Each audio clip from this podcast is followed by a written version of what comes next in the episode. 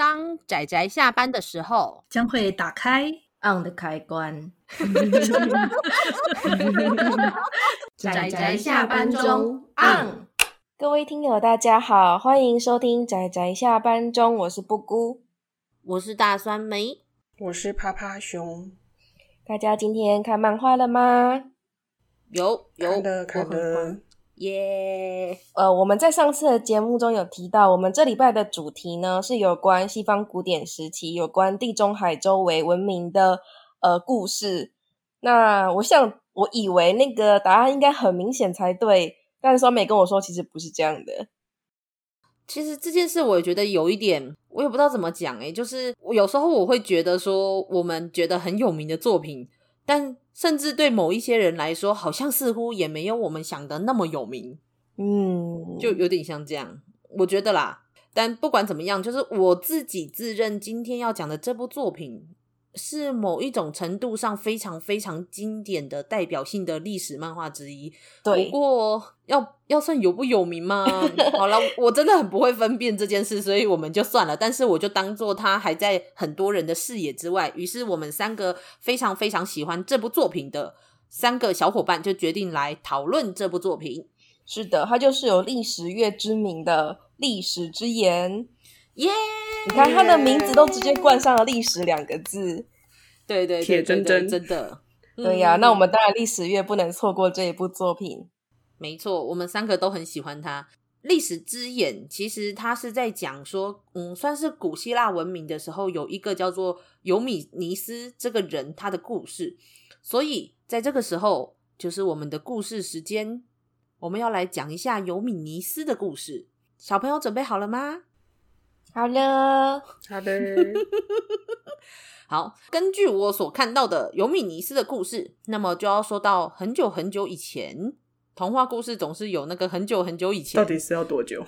对，非常非常久，就是西元前四世纪的时候。那么尤米尼斯呢，他是一个在希腊附近一个叫做色雷斯的这一块区域这个国家底下的一个叫做卡地亚的这个城市的一个居民。那他的爸爸是一个很贫穷的马车夫，可是他们待在这一个算是呃受到希腊化教育非常多影响的这一个城市卡地亚，他的爸爸就让尤米尼斯接受了非常自由的教育，所以尤米尼斯他年纪轻轻的时候，他就不仅是一个军人，也是一个学者。这个时候呢，有一个叫做马其顿王国的这个国家，他的年轻的算是年轻的国王吧。叫做菲利二世。嗯、那么，这个菲利二世他到了卡地亚这个地方，看到了在当地的年轻人正在比一些可能比腕力啊，或者是一些可能呃一些算是斗志和或者是一些运动上面的竞赛。看到了尤米尼斯这个年轻人，而尤米尼斯这个人在这一群年轻人当中显得特别的耀眼，因为他不仅很聪慧，而且他也非常有战斗技巧，而且也同样的非常的勇敢。于是，菲利二世觉得这个年轻人大有可为，于是他就邀请尤米尼斯去担任他的书记官。因此，尤米尼斯就这样子进入了马其顿王国，最后成为了呃，算是在马其顿王国的这一段短短，然后又非常耀眼的历史中一个非常重要的角色。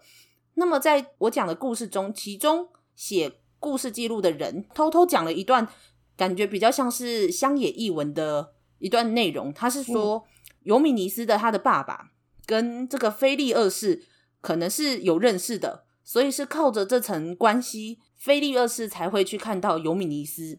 好，那我故事就说到这里，目前先说到这里。这不是我认识的历史之一。对呀、啊，而且不知道有没有人会觉得说奇怪了，我们不是最介意暴雷的吗？那为什么我会在这里讲故事呢？朗诵，朗诵了一段，因为它跟漫画内容不一样吧。嗯，人物跟地点是一样的，对，人似乎好像有一点隐约是一样的。然后，的确，第一个原因是严明君他其实并没有完完全全的去按照这一段历史去画尤米尼斯的故事。第二个原因是在我刚刚讲的这段记录，其实是由一个叫做普鲁塔克的这一个算是希腊人，然后他去写下的这一段记录。嗯、那么他写的尤米尼斯的这个人的记录。我看的是英文啊，那么英文字大概有七千六百字。那我刚刚讲的这一段，虽然说可能有人会认为我是历史暴雷啦，但是没有关系，我们不管，我们就历史就给他报就报。而且大家知道，刚刚我们讲的这一段历史是七千六百字的多少字吗？猜猜看，猜猜看，三百吧？不到，不到。我们这样是在玩终极密码吗？那个趴趴熊说三百，那我说两百，你就说两百以上，三百以下。对对对，但是我要先告诉你，在两百以下，一百五，两一百五以下，该不会只有五十吧？没啦没啦，没那么少，就大概是一百一十个字。所以你加了很多润饰的意思？没有没有，我讲的就只是把这一段英文稍微用比较口语化的中文讲出来，嗯、但是其实就因为他们是类似一个历史记录的东西，所以他们会用的比较呃简略，对，会用的比较简略。只是我是稍微把它解释一下，有点像简简短版的维基百科那种 feel 吗？对对对，但是但是大家就知道的是说。呃，普鲁塔克这一个算是历史的历史学家，有一些人不叫他历史学家，算他传记学家。那先不管他写的尤米尼斯的这段记录，你就知道七千六百字里面。我讲的只有这一百一十个字，那为什么我会讲这一百一十个字的内容呢？因为这就是严明君这一个漫画家，他从二零零三年开始到现在连载了十八年之后 所画的内容，也没有到这么夸张啦，大概就是前半前半部分吧。没有，没有，真的，我去看了一整段。哦，你是说整个七千字吗？不是你刚刚讲的那一百？对，我的意思是说。严明君这一个漫画家，他从二零零三年开始连载这一部历史之眼，那么他连载到了现在，我们应该可以。大约算是十七十八年好了。那这十七十八年，目前出的单行本总共十一集，日本跟台湾都是十一集哦。那么这个时候大家就会想说，那应该也画了不少的故事吧？但是尤米尼斯的这一个人，他的记录里面有整整七千六百字里面，但是这十七年来，严明君画的就只有中间的这一百一十个字的这一段时间，所以代表说他后面还有很多很细节的东西，他还没有画到。等一下，我们没有好好的讲清楚说这个作者严明君的事情。我们我们一开始的时候没有解释到，就是《历史之眼》的作者呢是名闻遐迩的大大严明君，大家一定都有看过或听过他的《寄生兽》。就算是年纪比较轻的朋友，嗯、在之前《寄生兽》重新就是动画化再版的时候，相信也可以感受到它的热度。但实际上，《历史之眼》是他。在出道前就在构思的作品，然后他连载的时间也远比《寄生兽》还要长。但是对于对，对于大家来说，好像大家只认识《寄生兽》，怎么可以这样？怎么可以这样？而且《寄生兽》到底是因为什么东西而有名的，我也不是很清楚。可能是因为也算是比较现代的动画化跟真人版，才造成它稍微再更有名一点。嗯可是它以前刚开始的时候，就是早期的时候，我记得就蛮有名了，就是以严明君的风格，他他独特的风格，然后还有就是有点科幻奇幻的设定吗？猎奇。对，主要是他的，主要是他的风格，我觉得蛮令人印象深刻的。是没错，因为其实我们之前就我们在礼拜二的那一部。《军神荣耀》也有提过，对，我们在去年十月讲的有一集节目，就是在讲《神鬼战略》，也就是严明君所画的作品。那么，我觉得他那时候就是类似试试水温，然后来画一下那个年代的故事。嗯、后来就开始正式的连载了这一部《历史之眼》，我觉得非常推荐大家去看。那我们在那一集节目中，其实就有提到了普鲁塔克的对比列传的这件事情。那么严明君有很多就可以隐约看得出来，他的历史之眼的男主角尤米尼斯，其实就采用了很多刚刚普鲁塔克里面所描述的尤米尼斯的一些背景，但是没有全部。而且你不觉得听起来很奇怪吗？他在里面说尤米尼斯的爸爸是一个就是非常贫穷的车夫，车夫，但是为什么会认识人家马其顿王国的国王？所以那个戏剧性都藏在这里喽，真的很诡异耶！这个就是怎么讲呢？微言大义，大家自行体会。真的，我那时候看到这段记录的时候，超想吐槽。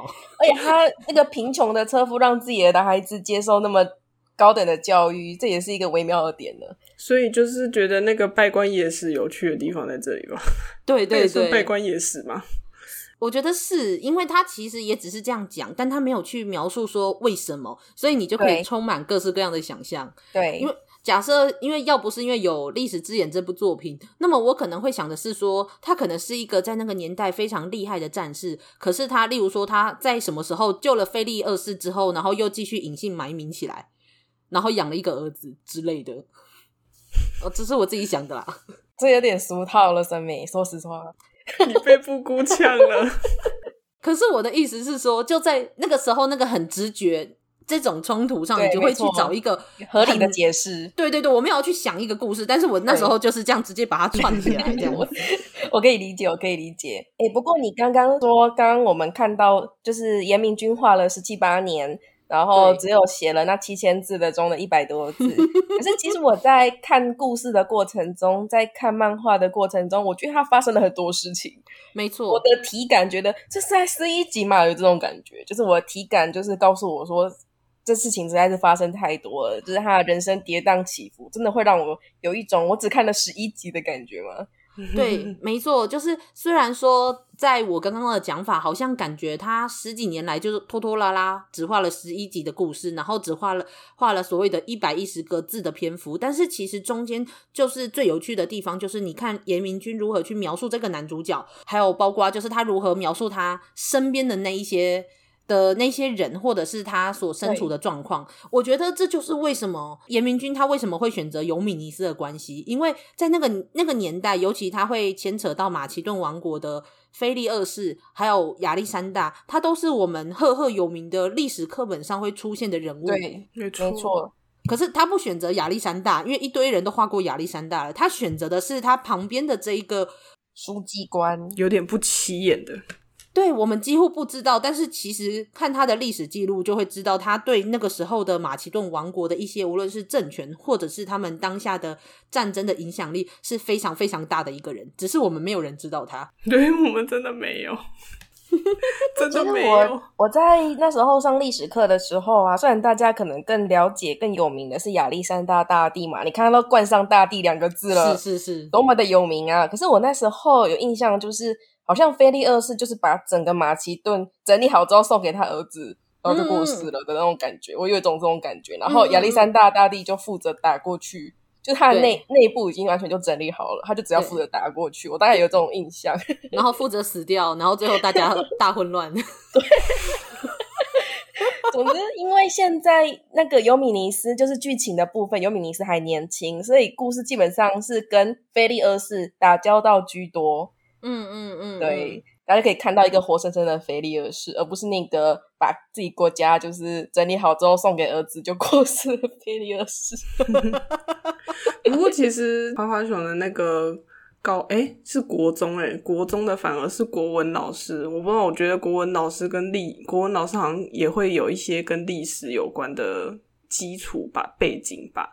然后国文老师他就说，他觉得那个就是因为他那时候好像讲到那个战国时代的诗词吧之类的，嗯、然后他就说，那个他印象中可能他年轻的时候有看过亚历山大传记之类的，然后他就觉得那个亚历山大东征啊，就是一路打到那个中国的下方。然后要不是因为那个，就是呃，士兵其实不不习惯那个那个沼泽的那个气候，所以其实很多人都得、嗯、得那个类似脚气病之类的，反正就沼泽病。然后所以他才没有办法就是往上打，不然他说直接往上打的话，那个那时候中国也是蛮乱的，还没有还没有统一起来，说不定就会被打的，就是整个整片欧亚大陆都是他们的这样。想一想也是蛮惊人的。但是我是没有抱着这么觉得理所当然的状况，因为我记得我们礼拜二的那一集《军神荣耀》就有讲过，如果你的国家一大的时候，嗯、你的管理上面就会有很有问题，因为你不，你的国家可能原本就很小，所以如果你要派人继续守在一个你新打下来的地方，你不可能派那么多你的国家的人在管那个地方，那么在这之间就一定会有这种落差，就算他当下打下来了，也可能人家等他一走就继续。内乱，然后又继续把这个城夺回来了。有啊，所以其实像亚历山大虽然这样一路打过去，但他其实就算攻略那些领地，他最后在管理上也是会有一些问题，也蛮多的啦。嗯，他就是宣告说这个城市现在是他们的了，然后他就走了。觉得他也不可能都用马其顿人就是来管理啊，他也没有那么多人才，他通常都会利用就是原本除了自己的人之外，可能也会依托就是当地已经有权势或是已经有明星的那种那种人去顺便帮他管理嘛。可是帮他管理这件事情到后来就是真的。恢复原样，对对对对，他就在东征的过程中，他可以收获就是资源吧，税金资源就是这样子。可是问题是，他东征也需要大量的金钱，没错，所以实在是很难说是丰功伟业嘛。但是真的很厉害，就是。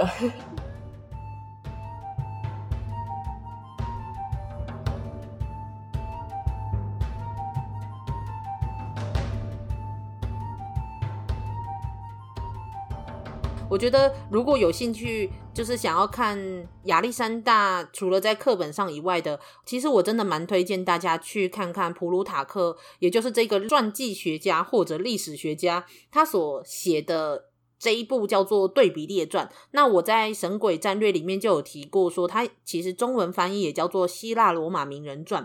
那为什么会叫这个名字？也是因为这个普鲁塔克他会选择一个希腊人。跟一个罗马人做对比，所以才叫他对比列传。那他们去对比这两个人，然后他觉得说人的个性会影响他的命运，所以你就去看他对这两个人的历史的记录，跟一些他对这一些人的一些想法。这样子，所以我觉得其实蛮有趣的，而且它里面其实也有写过亚历山大，而且他把亚历山大写的是跟罗马的凯撒去做对比，这件事我觉得也是蛮有趣的一件事。因为讲起来的话，亚历山大要算是希腊人吗？呃，好像也很难说。不过不能否认的是，亚历山大跟马其顿王国受到希腊。希腊化的教育非常非常的多，所以也因此把希腊化的教育带去了非常多的地方。所以相对他打下了那么多的国家，不如说他其实对于在那个时候的贸易跟互通有无这件事，还有包括把希腊的希腊化的这种文明跟教育传出去的这件事，它的影响力可能还是更大一点。没错，没错。哼哼哼哼。所以我还蛮推荐大家去看看的，而且因为它里面都是挑人嘛，所以你就可以想到就很像是西方的史记的那种状况。列传嘛，我们用列传来形容这部作品，表示它就是以人物为单位去进行的。对呀，对呀，所以我觉得蛮有趣的。你因为我看到有人在网络上有在比对说，就是这个叫做东西方的古典史学，他们去做。一个历史的记录的时候，他们虽然说都是用人物的传记方式去描写，但是有一些他们的差异跟有一些他们的一样的地方，所以我觉得蛮有趣的。如果有人有兴趣，可以去看看。但是对不起，我不是一个那么喜欢研究历史的人。我们现在这个节目呢，就是想要推荐《历史之眼》这个漫画，就是超级好看。对对对对，因为就是《历史之眼》就把亚历山大这个，也不是说亚历山大这个人，但是就是活在了马其顿王国最强盛那个时期的这一个尤米尼斯这个书记官，到后来成为了将军，就应该可以算是战场指挥官。对对对，这样的一个身份，然后还有包括他后面的故事，那这边我们就不历史暴雷了。我希望我们可以看到漫画有一天画到那边，应该会啦，应该好坏哦，三枚。没有，不是，是因为我觉得可能会终止在某一个点吧，只是说哪一个点会终止，就是我比较好奇的部分。对对对，它应该会适时的终止在某个点上。对，因为你要知道的是，目前连载的进度开始要进入亚历山大了，因为亚历山大甚至在尤米尼斯的故事中，他第六本才出现，所以可见后面还有很多剧情，而且尤米尼斯不是只有在亚历山大活着的时候，他还有很长的一段时间是在亚历山大死后。因为亚历山大很早就过世了。对呀、啊，我就想说，那这样那这样的话，但我觉得应该不会到那里。我我也不知道。可是尤米尼斯他的故事的重点其实是在亚历山大死去之后。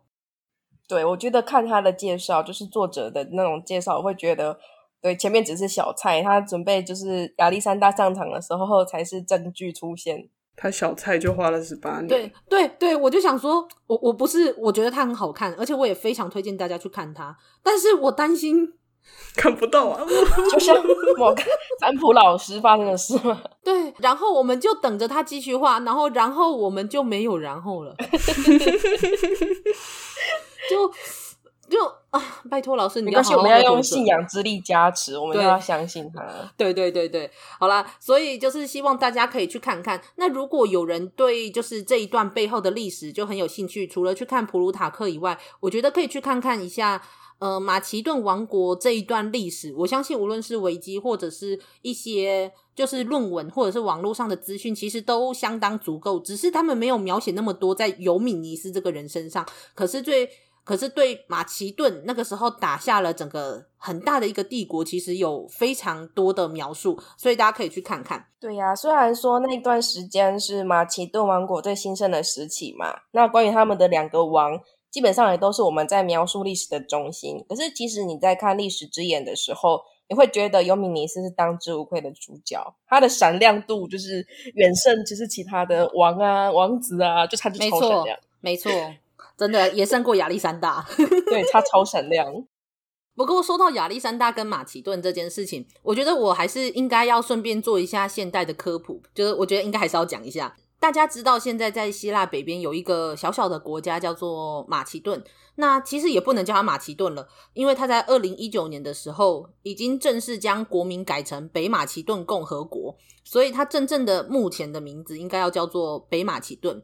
那大家就会想说，那我是不是就可以去那边，就类似朝圣马其顿王国，也就是我们说的亚历山大的这件事情？这件事也非常的微妙，因为如今的北马其顿，它其实并不能够算是。真正的古马其顿的后代，因为其实目前住在马其顿的那些马其顿人，基本上是斯拉夫人，他们南下之后就是住在这个地方，他们讲的语言也是偏向于斯拉夫语系，而不是古代的马其顿语。毕竟二十四世纪经过了嘛，对啊，对啊，两千四百年。对对对，而且因为那时候我有去，可是这件事很奇妙哦，就是我那个时候有去马其顿待过几天，那么我有去他们的首都叫做斯高比耶这个城市。马其顿这个国家应该可以算是全欧洲最穷的国家之一，他们的币值很低，所以东西很便宜啊，真的是过得可开心了。但是他们的首都金碧辉煌，各式各样的雕像，而且在他们的的市中心有一个有一个雕像叫做马上的战士，哦，就是一个。男性，然后看起来像一个将军一样，然后坐在马上，然后那个马是就是有点半站立的那种状况，你知道，就是那种看起来很像在打仗的样子。嗯嗯嗯、然后可是他却没有名字，你们知道为什么吗？不知。Why？他们会说那一个雕像其实就是亚历山大。诶，对，可是为什么不能够这样取名呢？因为这样的话希腊人会抗议啊，因为希腊人认为亚历山大是他们的。哦，尴尬。伟人争夺战，对对对对对，而且我跟你说，这个时候你就会发现，争夺所谓的马其顿的后代的这件事情，也会影响到说他们是不是待在这个地方的正当性。因为如果假设他们不说他们是马其顿的后代的话，他们不就没有名义待在这个地方了？当然不是这个原因，还有很多就是无论是民族或者是历史宗教上面的原因。但是我就觉得很有趣的是，你看他们特别放在市中心，然后看起来最。最有气魄的那个雕像，可是他们不能够取名字，他们自己认为他是亚历山大，但是他们不能够把它正式取名。所以，如果大家如果去 Google Map 上面去查的话，就会发现他们有一个叫做呃马，应该叫做马其顿广场的那个地方吧，那边就有一个雕像的名字就叫做 Warrior on the Horse，就是马上的战士。马上的战士。对，但是不能够叫他亚历山大。我觉得这件事蛮微妙的，因为我那时候在查的时候，我就看英文觉得很奇怪，但是别人旁边的马其顿人跟我说那是亚历山大，然后我就觉得很好笑。对呀、啊，所以你就会就是没有想到说，其实你应该也拍照了吧？对，有我拍照，但是就没有想到说，你看就是。你知道这已经是二十几世纪以前的事情了，然后到现在会有这种影响力，就觉得很有趣。好啦，我只是分享一下，就是去马其顿旅行的时候的一些事情，然后我觉得很有趣。不过老实说，其实，在希腊的北边有一个有一个类似省的地方，其实就叫做美北马其顿省。所以在这个地方，其实传说好像记录上面是说，其实菲利二世的墓其实是在这个地方。传说，对。但是我不太确定，因为我没有看到太多的资讯，所以我不知道这个会不会又会成为一个怎么讲，就是历史啊，还有他们的名义上面的一个争夺。不过目前看起来，好像希腊跟马其顿他们算是目前没有。太多的冲突吧，反正现在也是疫情的关系，大家应该也没什么好吵架的了。就是要吵这个这种东西，也是不会短暂有结论的。真的真的，好了，没有啊，就只是分享一下。就是我觉得在旅行中的时候，不仅是知道亚历山大这一段故事，然后其实有让我想起历史之眼的一些事情。虽然我的确没有办法去卡地亚或者是呃特洛伊城的这些遗迹那边去看看，可是就因为这些让我联想到历史之眼，然后我觉得很有趣。嗯，从基本来说，其实历史之眼也是经过相当考据的。可是我觉得我们在历史月应该是不需要特别讲这个了，因为我们选的作品。好像每个每个每一集讲一次会有点就是太冗赘，你不觉得吗？那你要确定听友每一集都有听啊。好啦，但是我个人认为，我们其实看的作品，其实对于历史的背景是真的蛮考究的，尤其历史之眼这样子。对我们东方人来说，算是一段非常陌生的一段历史来说，我觉得是一个可以了解那个那个时代跟那个环境非常重要。应该说，我觉得还蛮有影响力的一部作品，真的很好看。我觉得，如果像酸梅刚刚说的，就是关于希腊跟马其顿人来讲，这些可能就是他们熟悉的历史的一部分。嗯，可是对我们这些东方文化人来说，我们可能会听过特洛伊，可能会听过雅典，可是就是非常零散的片段，对对对，甚至像传说你一样，你知道吗？没错，特洛伊的战争，然后雅典那些神，你会觉得好像传说中的故事。真的，怎么讲呢？我们故事的发生的背景，那时候有相当多的民族，然后当然就有相当多的战争。我们在礼拜二讲的《军神荣耀》那一部作品，它是赢在呃战争的画面非常的宏大，然后很有临场感，对不对？可是你要想哦，历史之眼是严明君大大，严明君大大可是画过寄生兽的大大，所以你也知道他那些战争场面就会以就是怎么说呢？他不会去避讳，对，他不会去避讳那些猎奇的、血腥的或是残忍的片段，他没有任何美化，他就是把那个枪戳到人的眼睛里，好痛啊！对，然后肠子被剖开等等的。我觉得应该是说两个漫画家的画风非常的不一样，对，不一样。军神荣耀，它给你的感觉是一种战场的澎湃，还有那种政治之间的那种角斗的那一种，对，就是混乱它跟热血的那种感觉。我觉得有一部分有热血，但是你看到严明君的作品，我觉得他的无论是画风还是故事给你的感觉，他不是说没有感情，但他的感情是带有一点无机质的，就是一种冷酷的，然后很直接的那一种残酷跟可怕。基本上这就是严明君的风格。那我们这次的主角尤米尼斯其实也有带有部这部分的特质。没错，没错。然后他战争部分的猎奇片段，你就会让人家觉得看了其实会不太舒服。这种不舒服就会觉得为什么要战争呢？就会影响到这种这种连续下来的心态。所以就是无论是历史上面的考究，还是到严明君他在这部作品上面的诠释，我觉得都非常的有趣。你可以看到。一个人在有限的历史资料中，他如何去发挥他的想象力？那种在想象力上面驰骋，无论是尤米尼斯他的感情关系，还是他陷入了各式各样的政治角斗，或者是他很无奈的家庭背景，我觉得都有非常丰富的诠释，而且他会很自然的去融入很多历史背景，所以我觉得不会让你觉得这个故事很难懂，然后你也很喜欢尤米尼斯这个角色，这是我觉得我非常推荐，而且希望可以大家可以去看看这部作品的原因。那我们可以进入剧透拉线了吗？好哦，期待，期待。对，布谷最期待的就是那个踩雷之后的事情，好吧？那么就让我们踩一下防雷线。所以我们之后讨论的内容完全就是会跟呃。故事中的剧情是有关系的，所以如果介意剧透的听友，就麻烦不要再听下去了，因为我们接下来要剧透喽。好的，好的。哦，我们要剧透的内容不是历史剧透哦，因为我们前面就已经历史剧透过了，但是 后面的部分是真的就是严明君的剧情内容，所以如果很介意的，都就记得赶快去把这部作品买下来。它在 BookWalker 上面，还有包括在一些地方可以买到电子书哦。赶快收藏这一这一部分量超大的。我就算巨作了，我个人把它判断就是真的，对我来说是殿堂等级的那种程度。好啦，那么我们就要剧透喽，大家赶快去看书哦。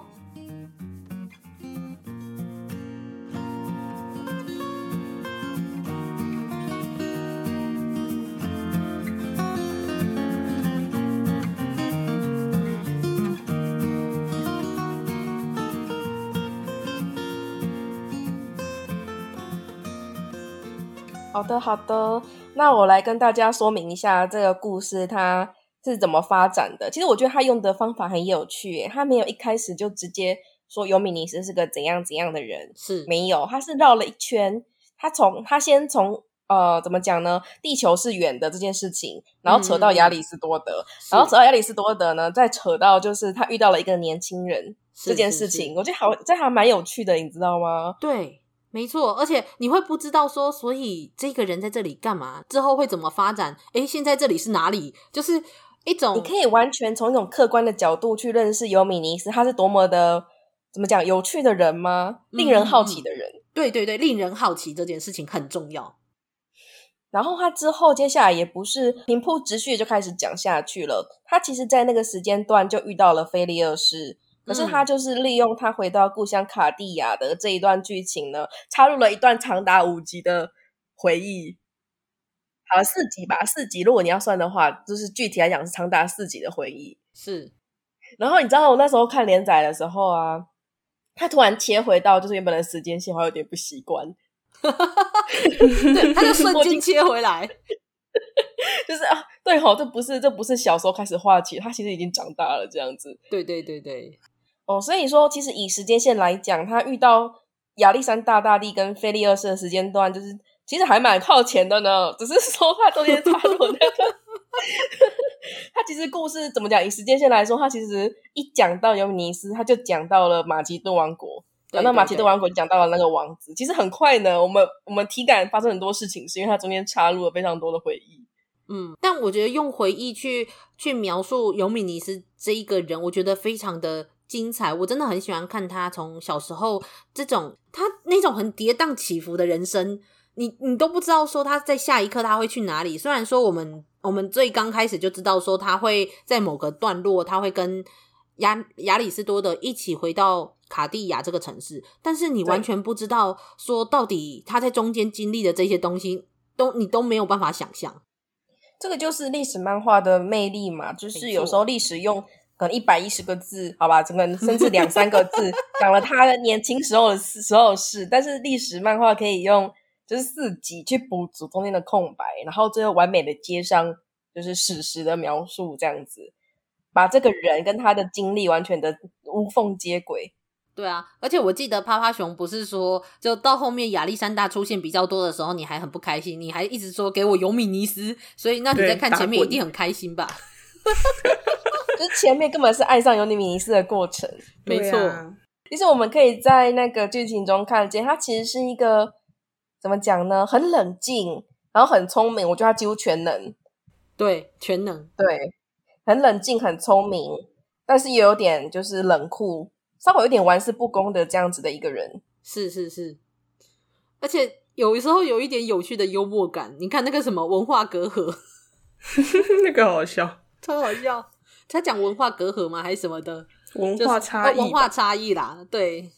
就他有些发言，其实就是好像我们，好就好像我们这种客观人在吐槽的感觉，很有趣，真的超好笑。不过，呃，虽然说尤米尼斯在里面的确是一个看起来相当冷静，而且冷静到，呃，他甚至可以感受出他隐约有一点算是嗜血吧，他很享受那种与人斗智跟战斗的过程，但是。嗯但是就算如此，你也不会觉得说他很冷酷无情，因为其实他在中间他经历过很多事情。嗯、呃，严明君的画画风是那种看起来冷冷的，他甚至那个尤米尼斯他不会画太多他很明显的心情的那种表情。严明君通常不太会让尤米尼斯的心情表现在他的表情上面。但是那个尤米尼斯的脸还蛮常崩掉的，就是在一些想搞笑的时候。对，他就只在搞笑的时候去崩掉他。但是你会发现在一些无论是他真的觉得很痛苦，或者是很很难过的时候，他不会去在他的表表情上去展露非常多的嗯表他的情绪。我觉得这一点超级棒的。然后，可是他会在某一些状况下，你可以感受到你人就无论是他当下做的行为或什么，你可以感受到他这个时候的心境的变化，那种心情。尤其像他那时候确定说尤利蒂后面那个女孩确定不要嫁给他，他要嫁给菲利二世的时候，那个时候他的画面是呈现说尤米尼斯就站在那个地方，然后他的前一格是画那个月亮在某一个地方，然后下一格，然后月亮跑到另外一边，就代表说尤米尼斯站在这里已经站了可能两三个小时了，然后他完全没有动，嗯、然后这个时候他完全没有把镜头直接 focus 在他的表情，但是你就知道他什么都没有说，可是这几个画面就已经说尽一切了，就是这样。我觉得还有就是，除了他难过的时候，还有就是他生气的时候，因为他是一个很冷静的人嘛，他不管什么时候他都可以冷静的思考策略，所以他即使很生气的时候，他有办法就是瞬间抑制住那个怒气，然后提出就是好的解决办法。可是这不代表他不生气，嗯嗯，你可以对感，其实你可以感受得到，真的很微妙，但是他可能没什么表情，对，但他你可以感受他生气了。嗯，而且他不是后来那个时候尤利蒂要嫁给菲利二世的时候，他不是还有在那里就是类似开玩笑的想着说，那不如我就去对，或者是我就去加入雅典他们那边的人，然后来反攻马其顿吧。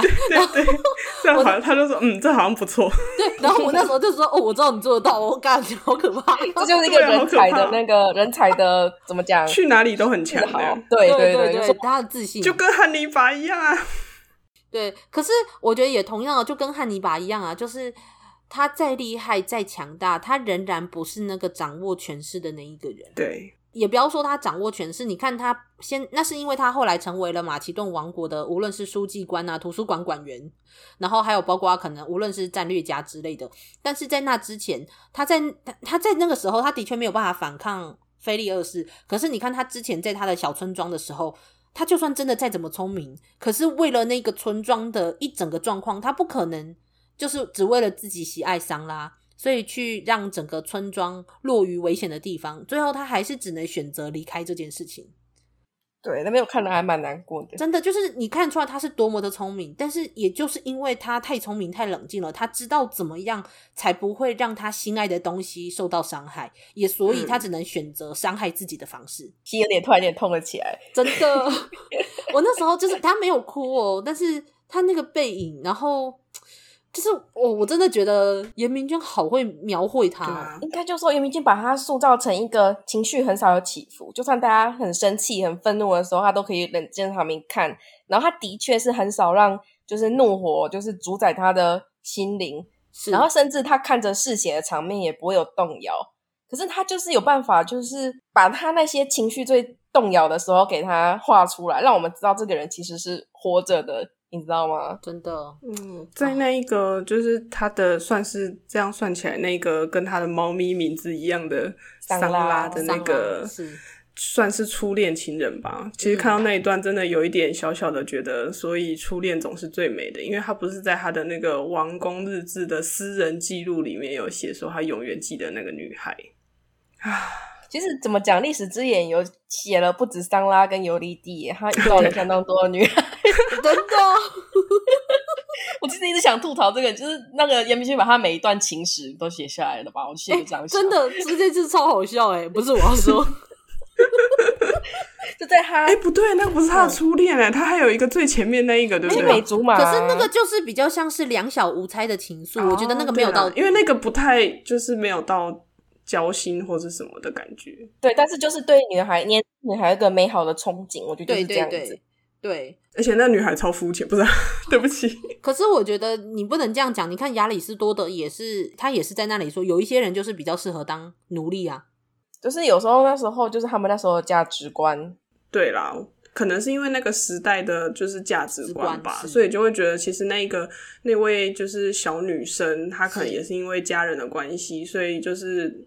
是，就是反正大家都蛮看重那种类似门当户对啦，所以当身份转换的时候没有办法是就是接受他。不过他，我觉得他做的让我蛮意外的地方是他还是有带上那个项链去送行。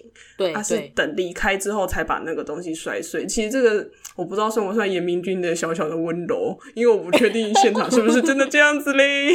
没有，这是他的想象。对，那他想象美好的想象。这样的青梅竹马一名。对呀、啊。我们也不知道，而且尤米尼斯他的背景是不是真的是是西许亚人，跟还有那个卡隆的事情？对啊，那个卡隆也哦，卡隆的故事线也非常棒。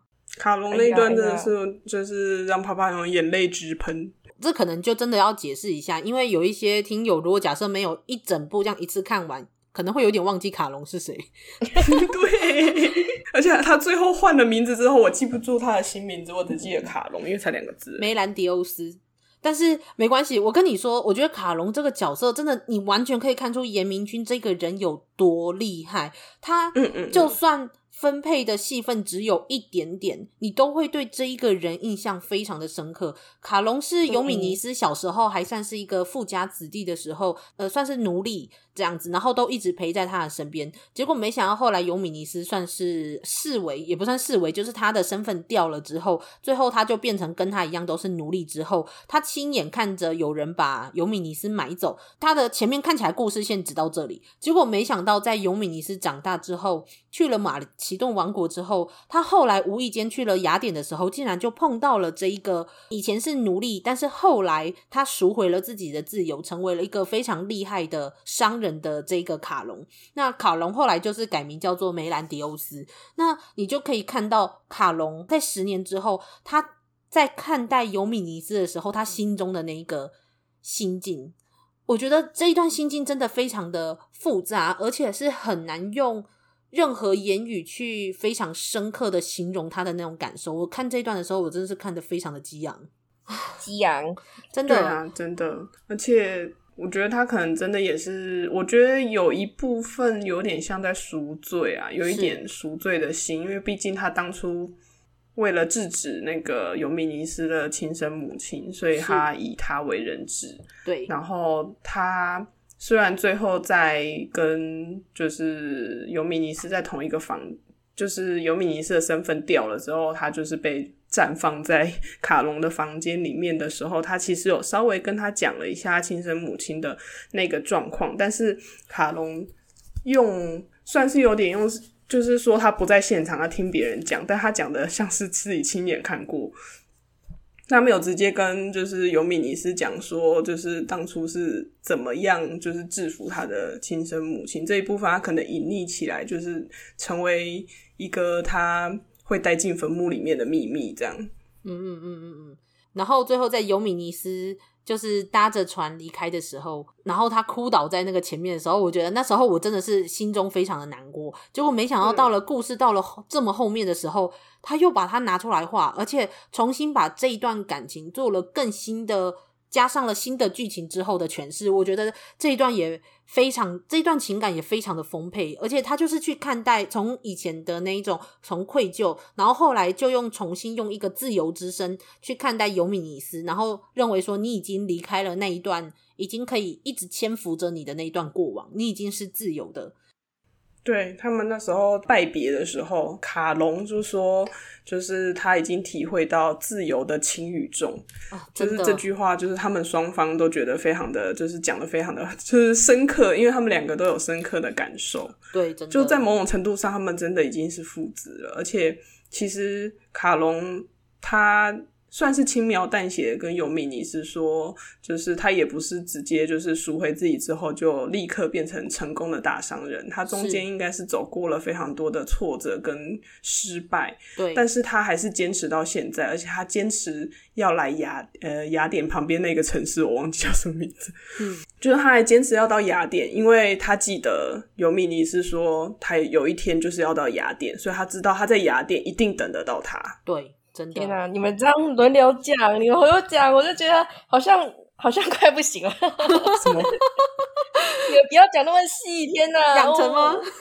好哦。是啦，不是啦，好哟，我在感动你，不要这样子好不好？你不要这样子。没有，我跟你说，这一段我真的超感动，因为尤其刚刚啪啪，人家也很感动，我没有在那个想歪，我没有任何想歪，好哟。好，我跟你没有，我跟你说，啪啪熊刚刚说的那一句，我真的，我甚至还把这句话截下来，因为如果假设今天历史之眼是一部少年漫画，那么。当尤米尼斯对着卡隆说“伟大的自由，恭喜你，梅兰迪欧斯”的时候，这个时候我们应该就是所有的人都哦，好开心哦！对啊，我们拥有自由了，我们要去哪里就可以去哪里。可是因为这是青年漫画，然后这是严明君的历史漫画，所以卡隆那个时候他的脸看起来非常的复杂，然后说了啪啪熊说的那一句，他说：“谢谢，我现在深切的品尝到了自由的轻与重。”然后我就想到我以前我朋友跟我说过，就是就是他是出国念过书的人，然后后来回了台湾，然后工作一些事。嗯、他说他觉得，虽然我们都会说我们无论是离开台湾或是做什么东西，他要去尝试一些可能性，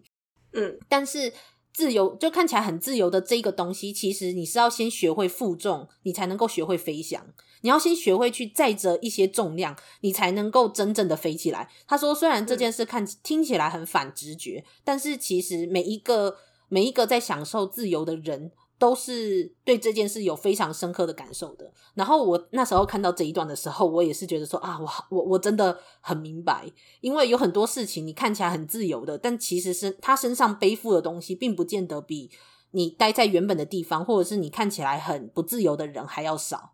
只是我们、嗯、我们只是看起来没有那么多，所以。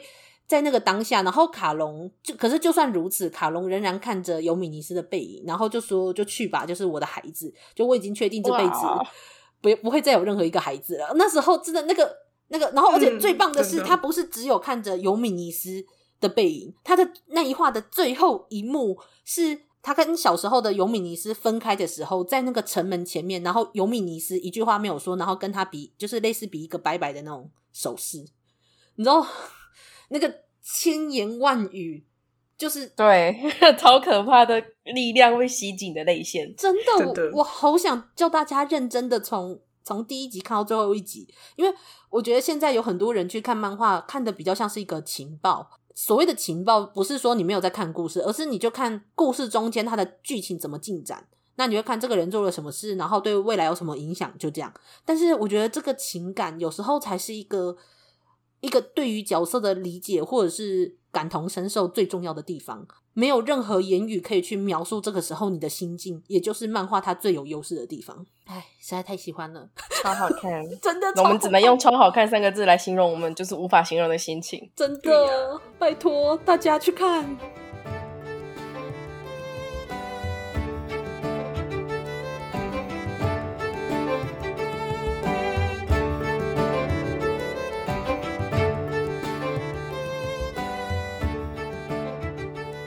我还有觉得一点就是还蛮有意思的地方，就是我觉得尤米尼斯在他那个时代，他其实是非常胸怀广阔的。是是，是，他一开始虽然有一些也是跟因为他的家庭背景有关系，所以有一些小偏见，可是他已经就是会学会用比较怎么样客观的角度看待嘛。然后随着他后来的脚步，就是踏遍了那一段，就是他的那一段旅行，那一段旅程，然后他接触到很多不同的人，不同的文化。对。甚至是他自己的身世，你会慢慢的感受到他其实他的心中对于那些种族跟文化的偏见是整个被怎么讲 wipe out，就是整个抹消掉的。他可以用非常宽宏的心思去看待，就是不同种族的人。对，所以我觉得他后来会被马其顿就是收在麾下，有他的理由。因为马其顿本身就是一个混杂了各种种族的国家嘛，对不对？嗯，各种民族，我们应该这样。真的，因为在故事中其实就有描述到说，马其顿王国乍看是一个王国这件事，不过可能因为他们身处的地方，他们属于那种各式各样的人从水路或是陆路都会经过的这样的一个地区的国家，所以他们在国家的内政的时候，其实里面有一个管内政叫做安提帕特，那么管外面的军事的就是一个叫帕曼纽的一个将军，那么安提帕特他底下其实就会有呃管理。也不算管理，就是他们聘用了非常多来自各式各样地方的人，然后来当做他们国家的类似公务员，诶、欸，他们的呃，他们的政府之一。嗯，嗯嗯嗯。那么尤米尼斯就是其中的这一个角，就其中的一个角色。对，嗯。那我觉得这个非常棒的原因，是因为严明君他在设计的时候，除了选择。马其顿这个国家，然后去描述那个年代以外，他同时借由尤米尼斯这样这样子复杂的身份，然后跟安提帕特他们底下可能会有各式各样的人，然后去描述在那个皇家里面为什么会有不同的政治角度，或是不同的派系，还有包括到碰到不同的事情的时候，他们要怎么样去做去做一些面对。像尤米尼斯，他他就碰过很多事情，就是有类似也不算文化差异，但是就是会有一些理解上面的不同，像例如说。坐马的那个呃那个踏板，骑马的那个对对马凳的那个，我觉得那个真的超级有趣的，因为我们我们现在的人在骑马，如果大家有去骑过马的话，我们都会觉得有马凳是一件理所当然的事情。对啊，而且真的很稳诶，不是我要说，真的很稳，有马凳跟没马凳差很多。对呀、啊，对。然后我就觉得说，所以有一些人是真的觉得说不应该有马凳吗？而且明明就这么这么稳。毕毕竟那个我们骑马的历史可是从罗马开始，就是我说的那个完全就是没有任何马具，那个罗马竟然是这样子开始的，嗯、是没错。然后大家慢慢的给他加东西，加东西。对对对，才变成现在的骑马文化。真的，所以严严明君除了在中间去描述一些不同的文化差异还有看法以外，他也非常自然的在这样子的，就看起来好像是在描述一个人的传记故事中，但他其实融入了非常非常多那个古代人的生活，而且是非常自然的生活。从尤米尼斯变成奴隶，所以你可以去看到那个时候奴隶的身份，还有跟社会之间的关系，然后还有包括到为什么尤米尼斯。他会，他身为一个有拥有雅典口音的卡地亚人，为什么在木雅村的身份，还有包括为什么影响那个战术会这么重要，还有包括为什么他是西徐亚人，还有包括他的那个叫做阿胡拉马兹达的那个项链，他所带来的，我觉得这些东西一定都是未来的伏笔。怎么讲？对于那个尤米尼斯自己的自我认同，其实也算是这个故事中不显眼，但是其实还蛮重要的一环。对对对对对。他到底要觉得自己是卡地亚人，还是西徐亚人，啊、还是马其顿人呢？对呀，啊，还是木雅村人。可是随着故事，其实故事的进程来讲，我觉得他并没有怎么讲，他没有把那个故事放在那些感情或者是他的那个自我怀疑上太多，哦。这个都是在故事进行的过程中你可以感受到的。但是故事一直在推进，我们可以看到的就是一个怎么讲，智谋智谋超群的尤米尼斯。是是是是，真的。在这个故事中，你可以看到各式各样的文化，还有各式各样的思想，去影响的角色们的行为跟他们的认知，还有剧情的发展。这件事我觉得非常的重要，因为我觉得马其顿人就是因为他们愿意接受其他地方的思想，就像是所谓的希腊式文明，就希腊式教育这件事情，他们才后来可以变得这么的强大。然后他们吸纳了很多。就是各式各样的人，而且我觉得吸纳各式各样的人，一定帮助他们在理解其他地区的弱点或者是优点，还有包括到互通有无这件事，一定都有非常多的影响。但是他没有非常明显的去描述这一块，但是我相信未来亚历山大之后的战争中，应该多少会有这样的描述啦。我觉得应该会。说实在的，那个我们历史之眼发生的时期，基本上刚刚趴趴熊说，应该就类似中国的战国时期吧。哦，是吗？我没有，我没有算呢、嗯。西元前四世纪嘛，对啊，差不多。就是秦始皇还没有统一的时候，对，啊、可是那时候秦国开始强大，其实也是秦始皇秦始皇的爸爸开始的。嗯嗯。然后他们的那个策略，也就是吸纳，就是各个其他各个国家的人才，别人不要了，他们就拿来。对对对对。然后他们就强大了，就是异曲同工之妙。对啊，好神奇哦，世界。对啊，同个时候发生在两东西两边。对，可是可是你会发现，你看再过个一千多年好了，可是民族主义又开始起来，就是对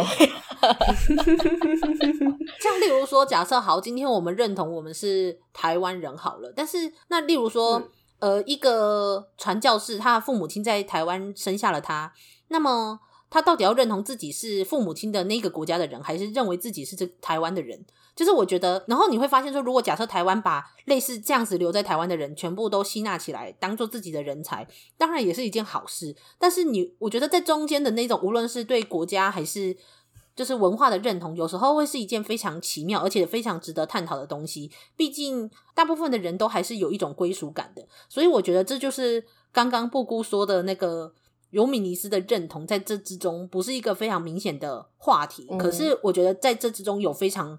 重要的影响力，因为我觉得他就是因为他一直在思考，对对对，我觉得他就是因为他都待过不同的地方，他没有发现哪一个地方是他要一直留下来的，所以也同样的，他吸纳了不同地方的文化跟不同地方的思想，对，所以他才会选择马其顿，这是我自己的理解啦。对，我我也是这么觉得，只是有时候我就觉得说，天哪，这么棒的一个人，然后我再看看普鲁塔克的那个尤米尼斯的那个，就觉得显得那个相当单薄。也不是说单薄，但是就是有一种尤米尼斯竟然最后会变这个样子吗？就不是说他变得好还是不好，而是他有点像是在那个一些状况下，他不得不最后走上了这一条路。呃，那如果有人去看的话，光是你可以去看给予尤米尼斯的一个一个算算是一个类似名名称吧，就是因为普鲁塔克在每一个人物前面都会给他一个名称，那么这个名称你去看尤米尼斯的名称，你就会知道最后为什么我会这么唏嘘。他最后他不得不走向的某一些方向，我觉得应该。多少也是一件蛮辛苦的事情，但是好没关系，因为这这个目前的故事只只进展到了一百一十个字，所以那些什么六七千字、四五千字的篇幅，我们之后再说。我觉得这是历史有没有办法就是避开的一点，就是我们看举出来的漫画、举出来的故事，可能都是这个角色或这个人他的。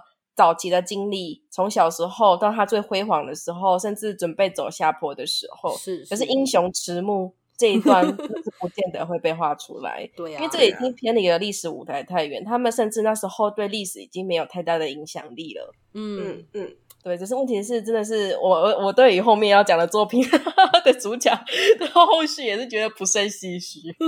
真的，我觉得历史历史的作品。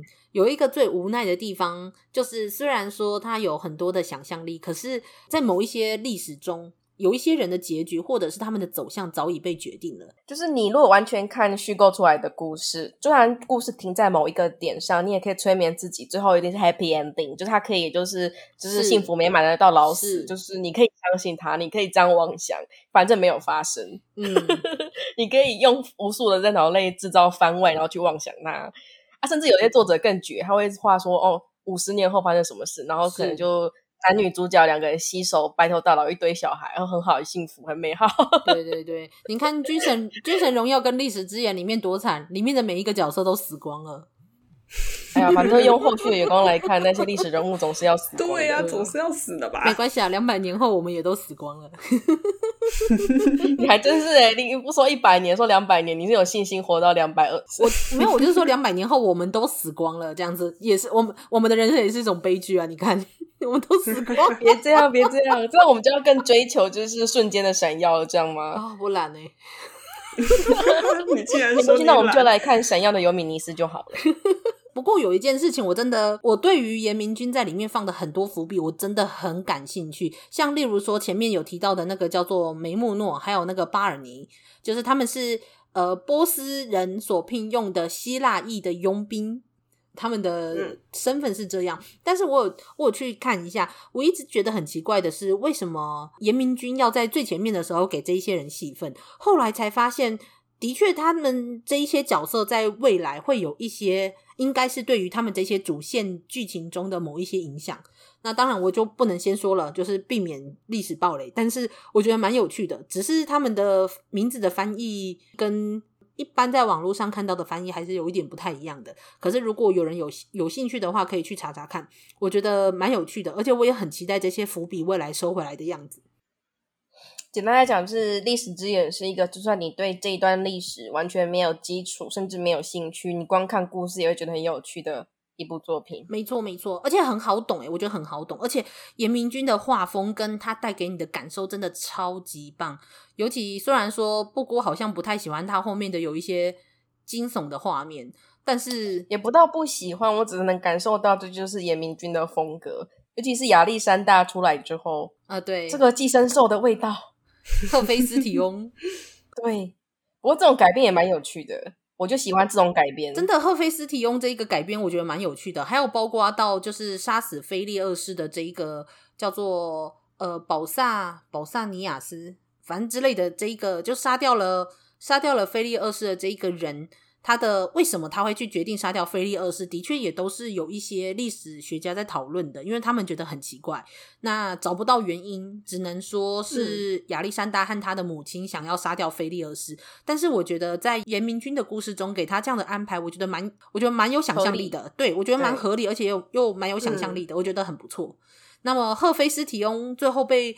化成双重人格这件事情，我觉得也很有趣，我很期待未来会怎么样的发展。就它中间还是有一些去做一些历史上面微微的翻转，这种就是最有趣的地方了。就是你虽然知道发展，但是你不知道作者会怎么去诠释它，让一切更加合理。尤其是你遇到那种作者有办法像严明君把尤米尼斯这样单薄的说，所以他去了马其顿，这样描述成说他的身份很复杂，然后他去过很多地方，他对于马其顿是去雅其顿是有理由的这件事情，把它整个合理化。是是，是，你看一百一十个字变成这样，对，花了十八年了，唉，对对，再再一个十八年，两百二十个字，不会，不能不能吐槽大大。我说到这个，我还有一件事想要吐槽的，对不起，对不起，我刚刚就有想要吐槽这个，哪一个？就是严明娟的画风，你知道他不是说你不是说他有点无机质吗？嗯，然后呢，有时候会看到人物就是瞪大了眼睛，然后他就就特写眼睛，是，然后有时候那个情绪特写眼睛是惊悚，有时候是无言，有时候是感动，我真的分不出来。就是我现在看他瞪大眼睛，我想说，天哪，这是这是难过，这是惊悚吗？还是无言，还是怎样？就开始流泪。就是难，他原来是感动吗？其 实解读困难，解读障碍。这个好笑，这个好笑。因为严明君还有尤米尼斯，尤米尼斯本来就是一个情绪没有那么外露的，就是用玩世不恭的表情，就是面对那些东西。有一些我觉得他也许要有，就是情绪要有变动。可是他可以很冷静，嗯，然后有些、嗯、有些我觉得就是不是大事，但其实对他讲是大事，嗯的情况、嗯嗯嗯。然后呢，有时候因为我都已经习惯他的冷静了啊，所以他眼睛瞪大的时候，我就想说他到底是什么意思？是无言吗？还是惊吓？就他在哭啊？原来是感动。不不提到这个的话，那趴趴熊也顺便来吐槽一下好了。其实呢，因为趴趴熊就是看完《历史之眼》之后，没过多久，就是有看那个《神鬼战略》，然后看完《神鬼战略》再回来看《历史之眼》的时候，我就把两个故事有点小小的混在一起了。我就有时候真的有点难分开。我本身就很像，他算是就好像有些作家会在长期连载之前先画一篇短篇的那种，对对对，就是角色的外形吧。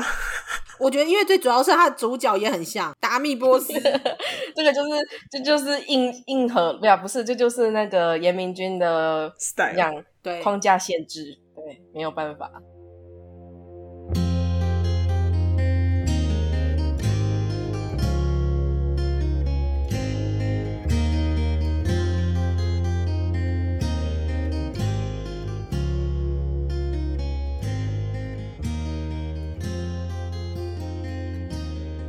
但是我觉得严明君还是好了，因为我真的很喜欢他在某一些画面上面的分镜，就是他的画，他突然主角的确是好像不知道为什么都画的很像，而且个性多少有一点异曲同工之妙。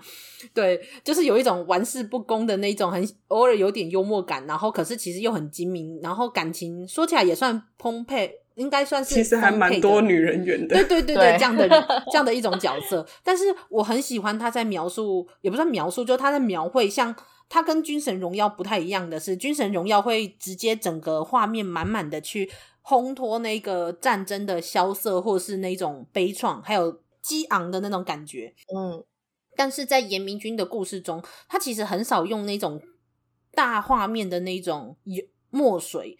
然后或是涂黑，然后去描述战争给你的感觉。他甚至在很多可能跨页的构图中，他可能甚至把无论是亚历山大，或者是尤米尼斯，或者是主要的角色，就把它画在可能最靠左边的四分之一的位置，然后剩下的地方都是留白，就是或者是都是画那种颜色很浅的、不太重要的，可能背后一整片的军事这样子的那种画面。哦，我真的好喜欢这种构图，就是你完全知道说，你接下来你要把你的。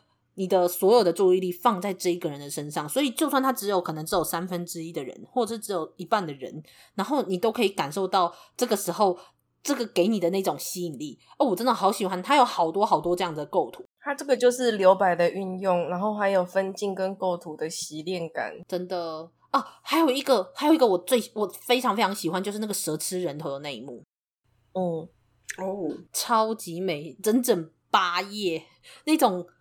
恐怖的美感，深得我心。其实一开始趴趴熊还以为他只是复制贴上嘞，后来发现 F 对还有吞，真的它有吞，它有吞，而且他还有他还有一幕是那种快要把整个人头吞进去的时候，那个人头看起来他嘴巴还在笑，对，没有他嘴巴看起来像在呐喊、大喊的样子。哦，他在那喊，我觉得我还以为他在笑嘞。哪有哪有？为什么被吞还要被笑？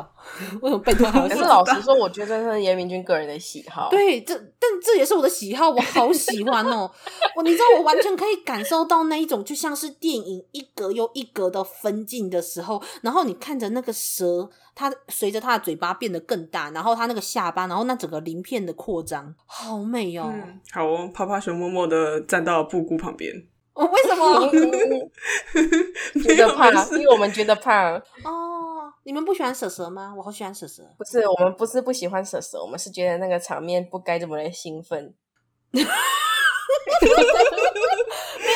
们不懂，就是它就是因为很恐怖，可是就是因为很恐怖，所以有一种美感呢、啊。我知道，可是我觉得在那个历史之眼的故事中，就算没有加上。这一段就是应该说，只要呃，应该说历史之眼的故事中，如果没有加上他残忍人残忍的被杀害，或者是那些猎奇的如何人被解解剖、被蛇吞下，其实也不影响他整个故事。但是加上去就是严明君的喜好，没错。然后 好懂我意思也也也，也是我的喜好。好了，但是也有一部分是因为我真的很喜欢蛇蛇，我还会去 IG 上面追踪蛇的图片。然后我顺便跟各位听友分享一下，我真的很喜欢百步蛇，百步蛇的那个鼻子真的很可爱，就大家可以去追踪一下。好喜欢百步蛇。好，对不起，这是题外话。但是我就我真的很推荐大家，应该是大概第七集吧，就那一段有一段蛇吃人头那一幕，我那整整八页的看到意犹未尽，重翻。天哪，趴趴熊，你听听这个话，你听听这个话。你品味一下这个话，开启了静音模式。哎哎哎哎，好了，没有，就是我真的很想吐槽的是，他有一些人物的骨架，我觉得他不是不能掌握，我觉得是他没有想要掌握那个东西。就是、哦、对我也觉得，他有些人物的骨架很诡异，尤其那种小孩子，例如说有一幕是小孩子坐在那个大人的肩膀上，然后呢看起来完全那个小孩子完全不对劲，那个骨架有问题。但是我就知道是说严明君，你一定没有想要认真画这张图。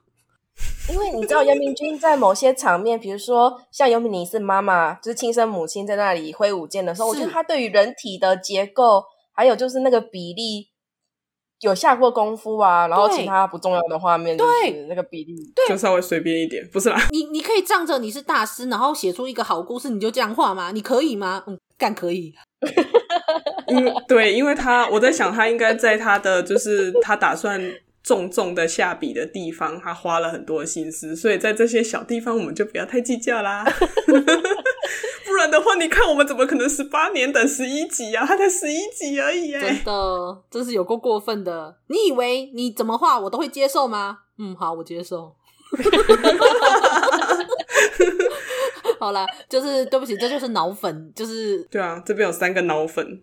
吐槽，我们的吐槽是爱的吐槽。哎、欸，我们明明都在那里说你，你一定没有想要认真画画这张图啊！你这个图很诡异啊，什么之类的，这明明就是你的喜好啊！然后我们继续看，然后我们就抱老师大腿对，对，然后我们再继续老师，好好看哦、拜托你快画，称赞，真的很好看，大家一定要去看看《历史之眼》这部作品，就我觉得绝不容错过。对对对对对。哦，对，我有我有一件事要补充，就是有关严明君的历史漫画，其实不止《神鬼战略》跟严呃跟《历史之眼》这两部而已。嗯。嗯他其实，在比较最近的时候，还有刚完成一部有关日本呃一位女剑士的故事，然后叫做零里，零是数字的那个零，一二三四五六七的那个零，然后里是公里的里，嗯，然后严明君担任原作，嗯，然后另外有一个人负责作画，嗯，对，然后它全部只有五集，我觉得这是一个很完整的故事。他也许在整个历史的背景上没有那种宏大感，嗯、可是对于林里这个女生来讲，这个女生的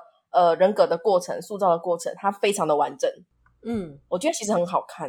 对啊，所以其实趴趴熊有小小的想过说，为什么他只当原作不自己画？我在想，他可能在画的话，他可能会 占用太多时间，所以他才只他才用文字的方式，然后请别人写吧。可是我觉得，如果他担任作画的话，他就没有办法展现出那种女性的柔美的感觉了。真的，老实说，他是因为考量到这一点才……这个我就不清楚了。但我觉得这个作画有他的优势在，应该这样讲。对啊，我觉得他的作画还不错，那那一部，嗯嗯嗯嗯。然后在某一些桥段，就是因为这个作画有画出那个女性的柔美感，然后少了严明俊那种无机质的感觉。对啊，这样说起来好像是哎、欸对，是他们在砍杀的画面的时候，你可以感受到一个女性的怎么讲女性的视点吗？其实我觉得还不错，所以我觉得这个作画就是另外找作画的人这件事还不错。只是说在有一些，因为那个女主角啊，身为一个剑士，她其实也是有就是战场的画面。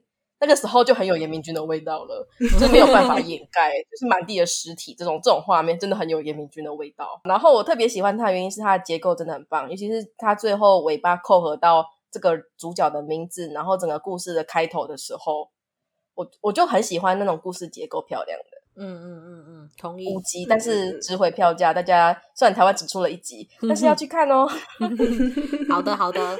就所以就是我们真的很喜欢历史漫画，所以就拉里拉扎的讲到这里。那其实历史之眼还有非常多我们还没有讲到的东西，所以有很多的细节，还有很多的感情。他的感情是你真的要自己看才能够理解的，因为我们说的那个他的画面是很一种无机质的冷酷感，所以你必须要慢慢的去体会那个感情，而不是单纯说哦，剧情还剧情这边要进展了。就例如说，这边是在酝酿感情的部分，就说哦好，这边没有什么剧情，就往后翻。那我觉得，对，我觉得这个时候你就会丧会丧失了一部分阅读历史之眼的一个乐趣，就我会觉得很可惜。对啊，而且有时候就是要仔细看一下，像泡泡熊看了应该。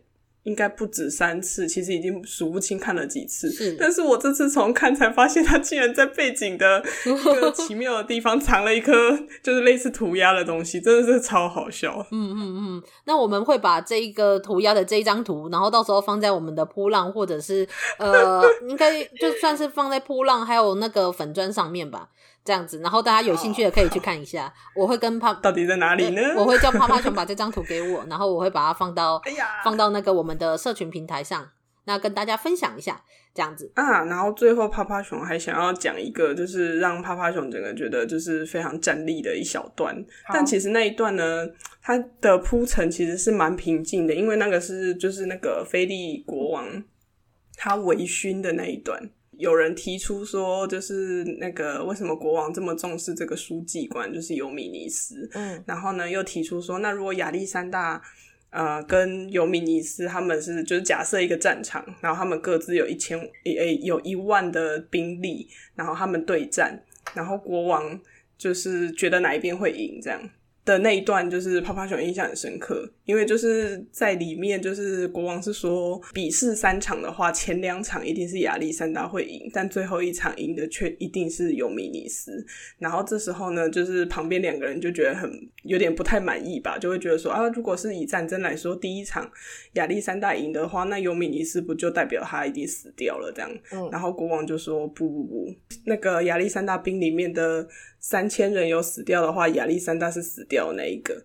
但是如果尤米尼斯他那他的兵力那边死了九千人，他一定是活下来的那一个。这是让人家觉得非常的惊悚。